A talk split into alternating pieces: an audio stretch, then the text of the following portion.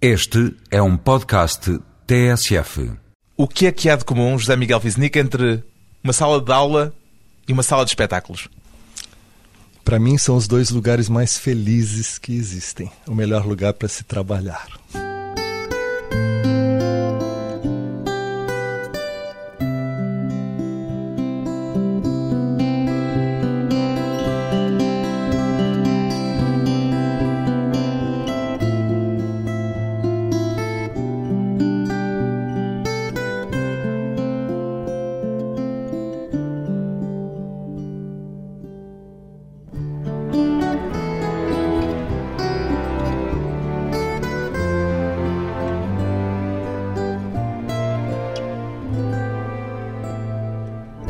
José Miguel Wisnik, 59 anos, músico, ensaísta e professor universitário. As expressões alta e baixa cultura fazem sentido para si, José Miguel Wisnik?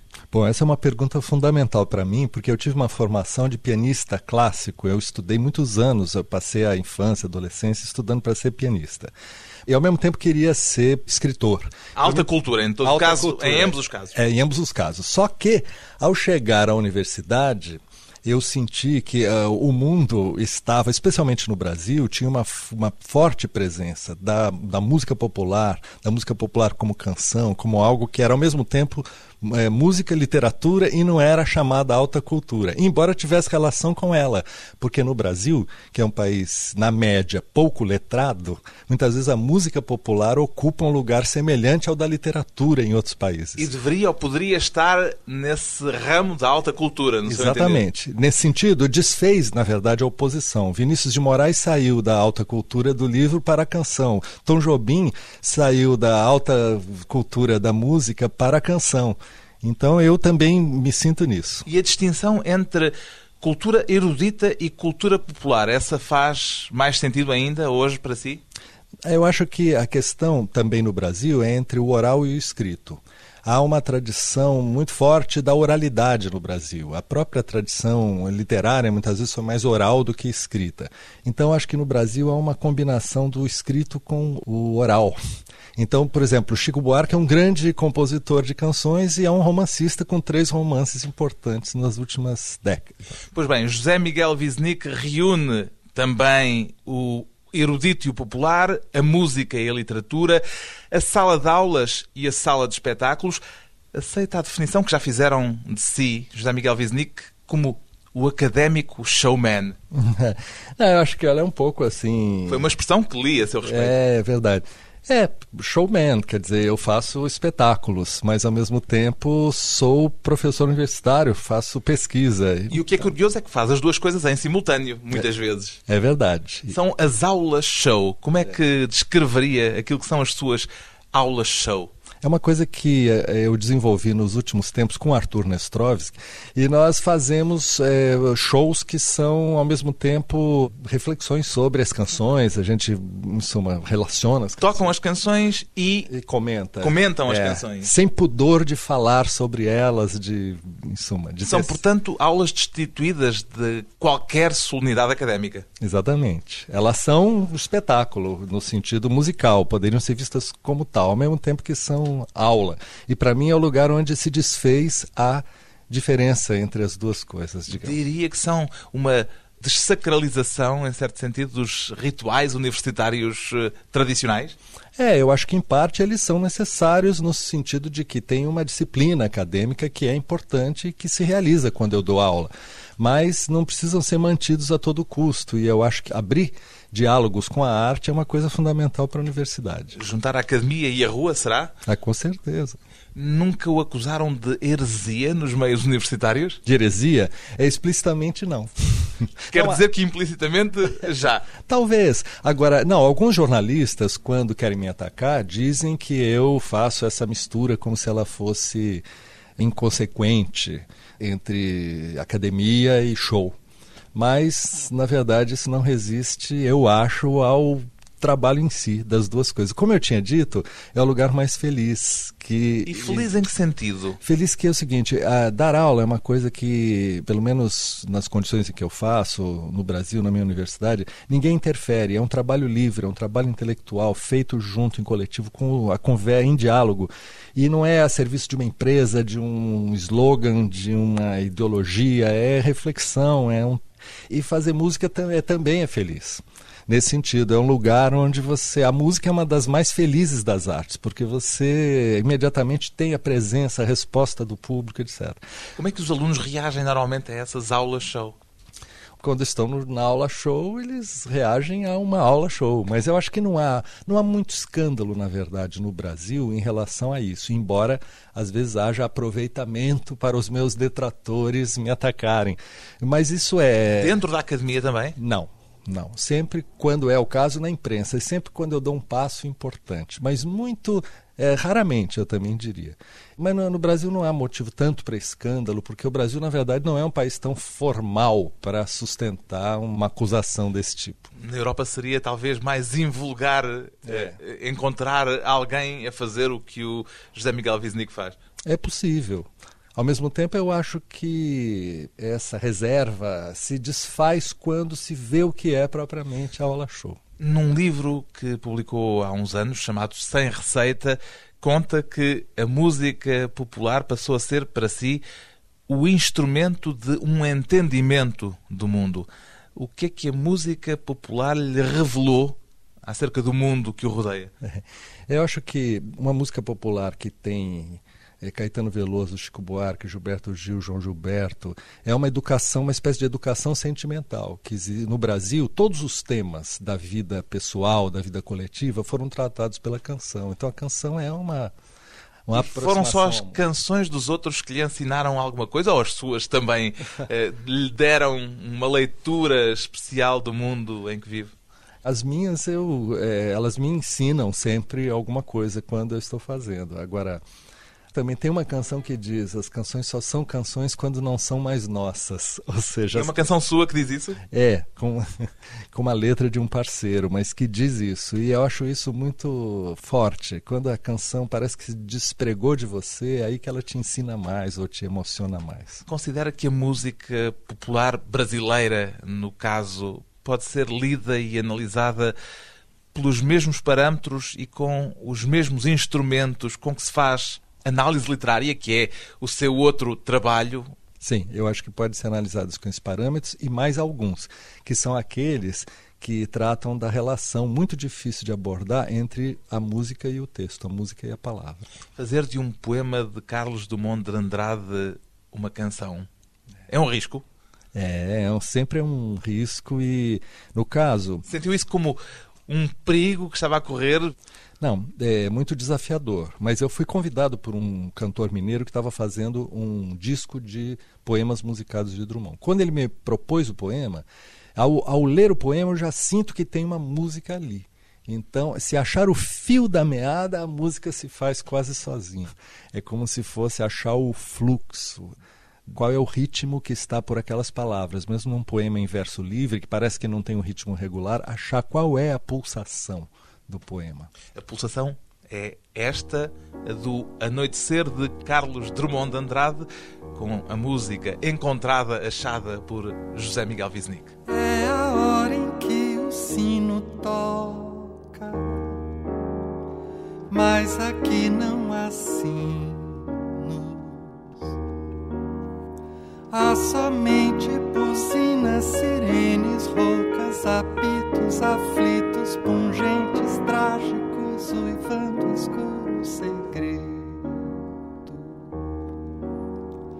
Dessa hora tem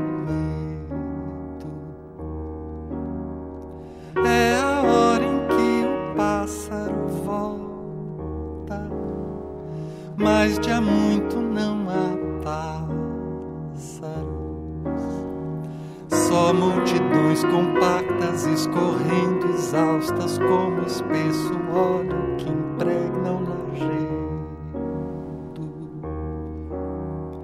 Dessa hora tem medo. É a hora do descanso, mas o descanso vem.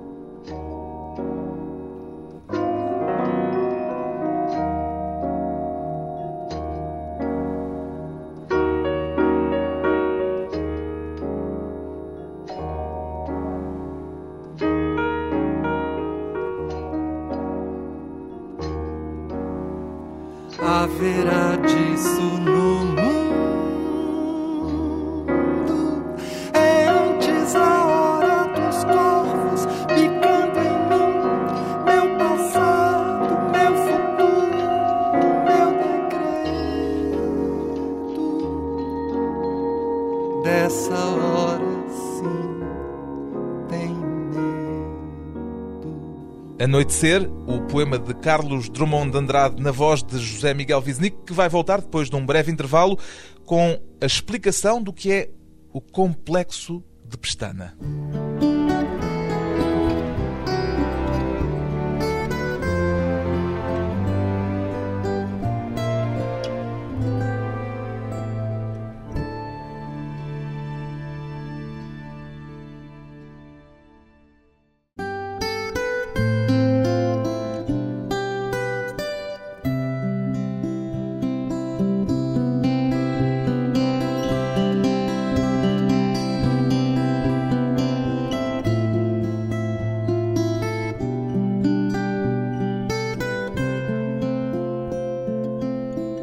De regresso à conversa com o músico e ensaísta brasileiro José Miguel Wisnik, que optou por uma carreira de professor universitário em detrimento da carreira de pianista que chegou a iniciar.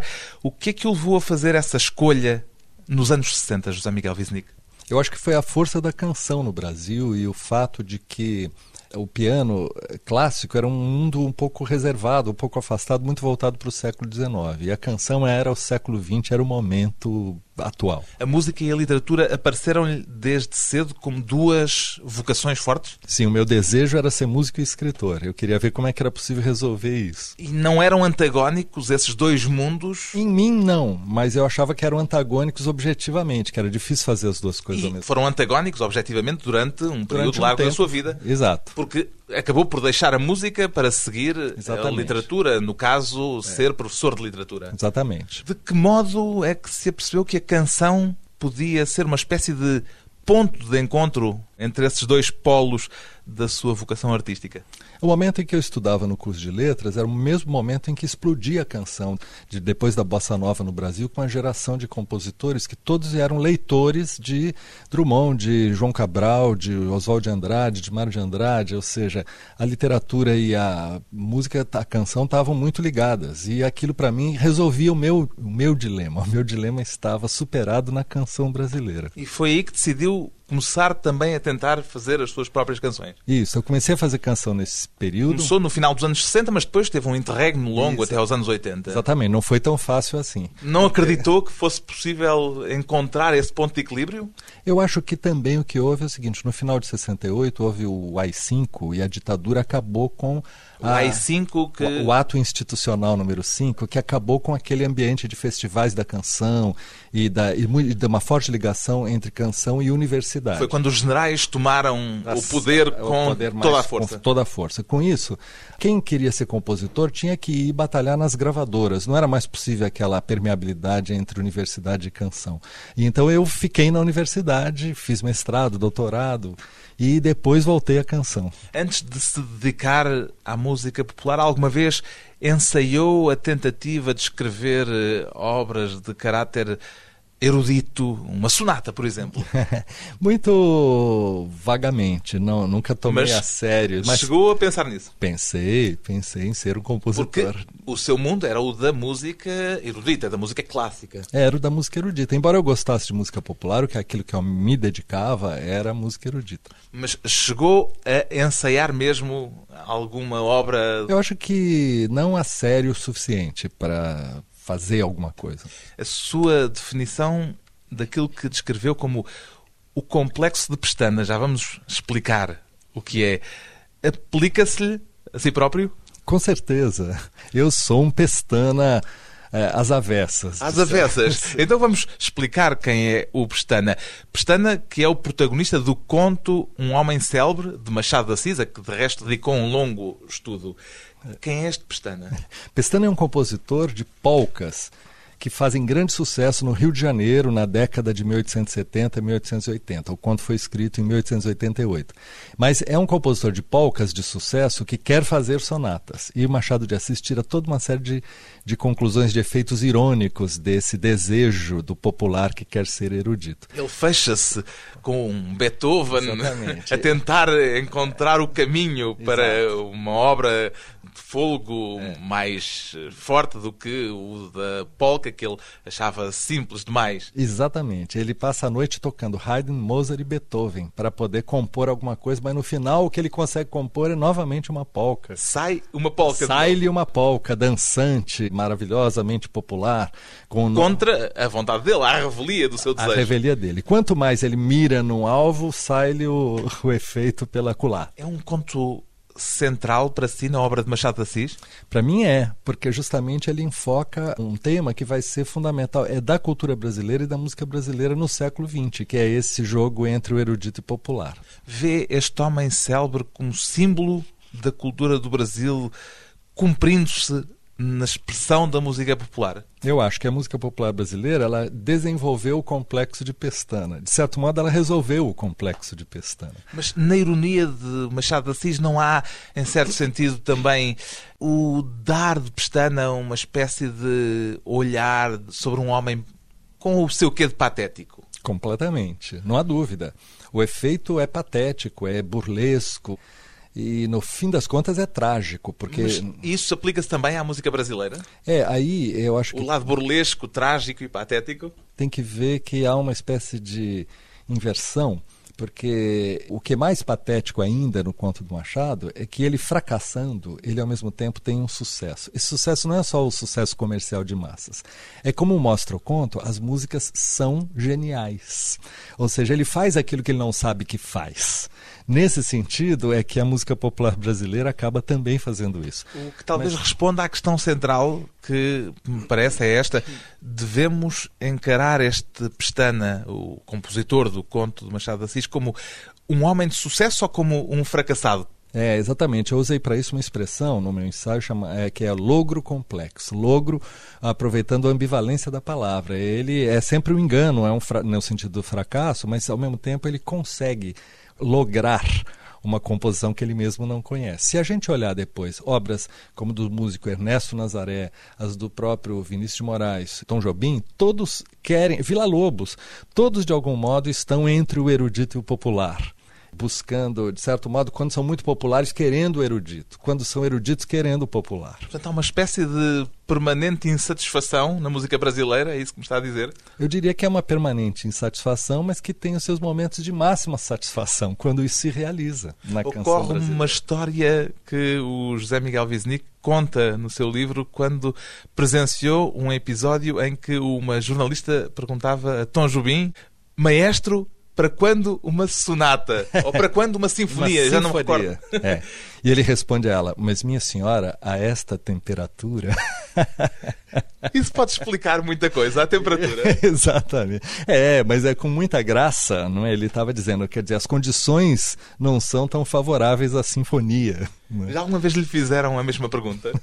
É, não propriamente. Tem uma coisa curiosa, eu fiz música para o Grupo Corpo, que é um grupo de dança contemporânea no Brasil, justamente uma peça chamada Nazaré, sobre um músico que, que é, assim, erudito popular e que eu baseado no conto do Machado de Assis. E o pianista Arnaldo Cohen, pianista brasileiro, em Londres, pegou, ouviu aquele disco e, e foi numa entrevista à rádio ele ouvindo, ele pensou aquilo como música erudita. Quando perguntaram quem é esse José Miguel Wisnik que fez a peça, ele dizia uma espécie de Shostakovich brasileiro. Shostakovich? Exatamente. Isso, encara isso como uma coroa de glória ou como uma ofensa? Não, de jeito nenhum, porque é um grande compositor. Claro, mas é um grande compositor que não tem rigorosamente nada a ver consigo. Mas ele ouviu isto no modo como eu dei tratamento instrumental à música do Ernesto Nazaré.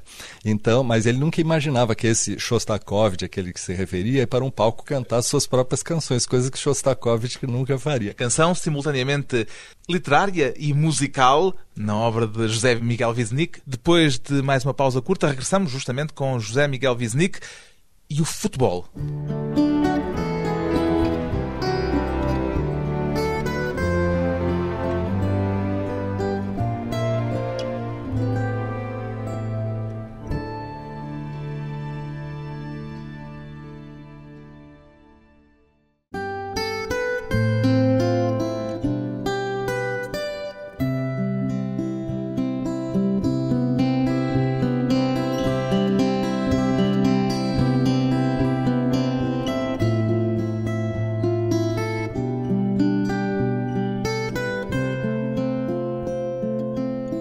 Convidado hoje para a conversa pessoal e transmissível José Miguel Wisnik, músico, ensaísta, professor universitário e amante de futebol. As emoções que o futebol lhe provoca, lhe proporciona, José Miguel Wisnik, são da mesma natureza que as da literatura e da música ou são emoções de natureza diferente?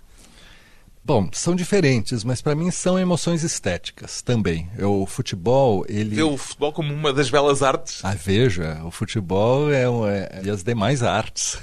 E que acho que o futebol tem essa dimensão, tem um, um- um efeito criativo. E eu depois, eh, eu sou da cidade de Santos e eu cresci vendo Ver o Pelé. vendo Pelé. Ou seja, é, desde criança até os meus 18 anos, quando eu mudei para São Paulo, eu frequentava toda semana o estádio onde Pelé jogava. Então, para mim, aquilo era uma emoção estética. Eu estudava piano, eu tocava os estudos transcendentais de Liszt, digamos, mas ia ao campo e via os gols transcendentais de Pelé. Subscreve a frase de Nelson Rodrigues, segundo a qual a mais sólida pelada é de uma complexidade shakespeariana? Com certeza. A mais sórdida pelada é de uma complexidade shakespeariana. Quer dizer que se dá a análise, se permite analisar até às mais ínfimas consequências aquilo que vê num campo de futebol, por exemplo? É, na verdade eu tenho um livro sobre isso que vai sair no mês que vem, não é? Chama-se Um livro que demorou uns anos a escrever. uns belos anos. É um livro que vai se chamar Veneno Remédio, o Futebol e o Brasil. E eu me inspirei muito num texto do Pasolini, um pequeno texto de 1971, logo depois da Copa de 70, em que ele dizia que o futebol pode ser jogado em prosa e em poesia. A E, Europa jogava em prosa e o Brasil, da altura, os- jogava em poesia. Exatamente. Os sul-americanos, especialmente os brasileiros, jogavam em poesia. Eu entendo isso como uma coisa. É um futebol menos linear, com mais elipses, por caminhos que não são tão traçados como um argumento, como uma, uma figura poética, uma jogada pode ser uma elipse, pode ser um paradoxo, pode ser um oxímoro. Então, eu acho que eu acompanhei e fui fazendo uma leitura disso no futebol brasileiro. Curiosamente, o futebol e a música popular são as duas marcas mais fortes hoje em dia da identidade brasileira no Exatamente. mundo. É também isso que o motiva num caso e noutro. Exatamente. Por isso, escrever um livro sobre futebol no Brasil é um estudo cultural sobre o Brasil, sobre essas ambivalências brasileiras. Ao dedicar-se à música brasileira, à música popular e ao futebol, está a tentar interrogar a especificidade do Brasil no mundo globalizado em que vivemos hoje? Com certeza, exatamente. E já chegou a alguma conclusão? é bom, eu não saberia talvez é, sintetizar é, na forma de uma conclusão. O título é, uma, é uma boa síntese, porque é. o título veneno, remédio, indica que há uma ambivalência aí. Exatamente. Essa ambivalência é de natureza, por um lado, problemática, como o veneno parece indicar, é. mas também salvífica, salvadora, é. Um, por isso lhe é. chama remédio? É. O futebol, ao mesmo tempo, é uma das formas pelas quais o Brasil se realiza simbolicamente e se reconhece em alguma coisa que faz e é reconhecido no mundo por essa mesma coisa. E aí é, é remédio. Mesmo, isso. Ao mesmo tempo, o futebol é aquilo que esconde tantas outras coisas que no Brasil não se realizam. Então, essa ambiguidade entre realização e irrealização, de certo modo, que é um tema brasileiro, as imensas potencialidades que não se realizam, de certo modo, elas podem ser também lidas através do futebol. O grau de domínio que o futebol atinge atingiu na cultura de massas do nosso tempo não o incomoda um bocadinho? O grau de domínio, justamente, da. Há uma espécie de futebolização do mundo que é uma grande mercantilização do isso futebol. Isso não o perturba? Claro, isso é um. me perturba, me perturba enormemente. Então, tudo isso está em jogo, digamos, quando a gente pensa o futebol e o Brasil. Então, justamente por isso é que o futebol se tornou no Brasil uma coisa que, ao mesmo tempo, realiza as potencialidades que a gente não poderia jogar fora e, ao mesmo tempo, que é a, a, a máscara, o disfarce para questões que não são enfrentadas diretamente, objetivamente. Lamenta que a música e a literatura não consigam obter a mesma atenção e a mesma força que o futebol cativa que o futebol conquista. É, isso é verdade, especialmente né, no fato, veja que eu sou professor de literatura há 35 anos na Universidade de São Paulo, ou seja, a minha vida é dedicada ao ensino público e gratuito de literatura. Quando eu estou fazendo um livro sobre futebol, quando escrevendo sobre música, é também para trazer as pontes com a literatura. Não que fosse uma isca, mas eu acho que é porque existem relações. E quando os meus detratores poderiam dizer que, mais uma vez, eu sou professor universitário que está se, em suma, aproveitando dos temas de massa. Mas o que eu estou, na verdade, é usando todo o aparato, a formação, o equipamento de um, de um professor de literatura para pensar a complexidade do futebol. O José Miguel Wisnik tem uma canção e um disco, de resto, chamados Pérolas aos Poucos. Quem são esses poucos? Esses poucos refere? é todos aqueles que se reconhecerem os poucos são muitos. Ou seja, são todos aqueles que perceberam que eles eram aqueles que também, em suma, não estão é, diretamente satisfeitos só com a música de grande sucesso, que querem outra coisa. São esses os poucos. Os poucos, nesse sentido, são muitos. Aqueles que vão gostar desta canção. Eu jogo pérolas aos poucos ao mar. Eu quero ver as ondas se quebrar eu jogo pérolas pro céu. Pra quem? Pra você, pra ninguém. Que vão cair na lama de onde vem. Eu jogo ao fogo todo meu. Sonhar e o cego amor entrego Dará solto nas notas da canção, aperta qualquer coração. Eu jogo pérolas ao céu e ao chão, grão de areia, o sol se desfaz na concha escura, lua cheia, o tempo se apura, maré cheia doença traz a dor a cura e semeia grãos de resplendor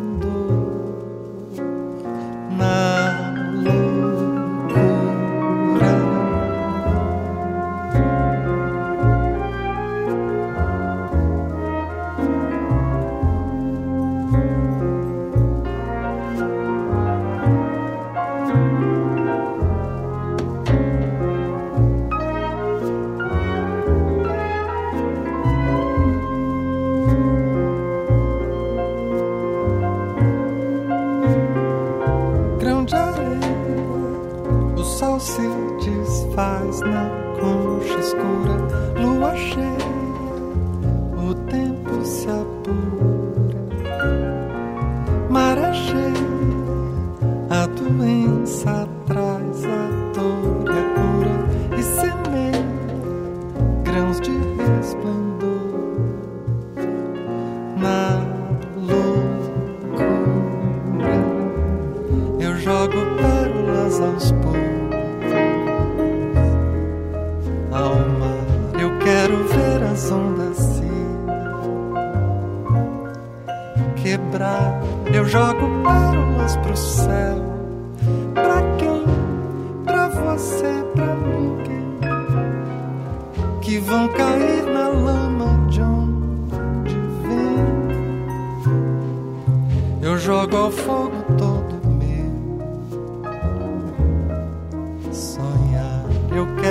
Quero ver o fogo se queimar e até no breu reconhecer a flor que o acaso nos dá. Eu jogo pérolas ao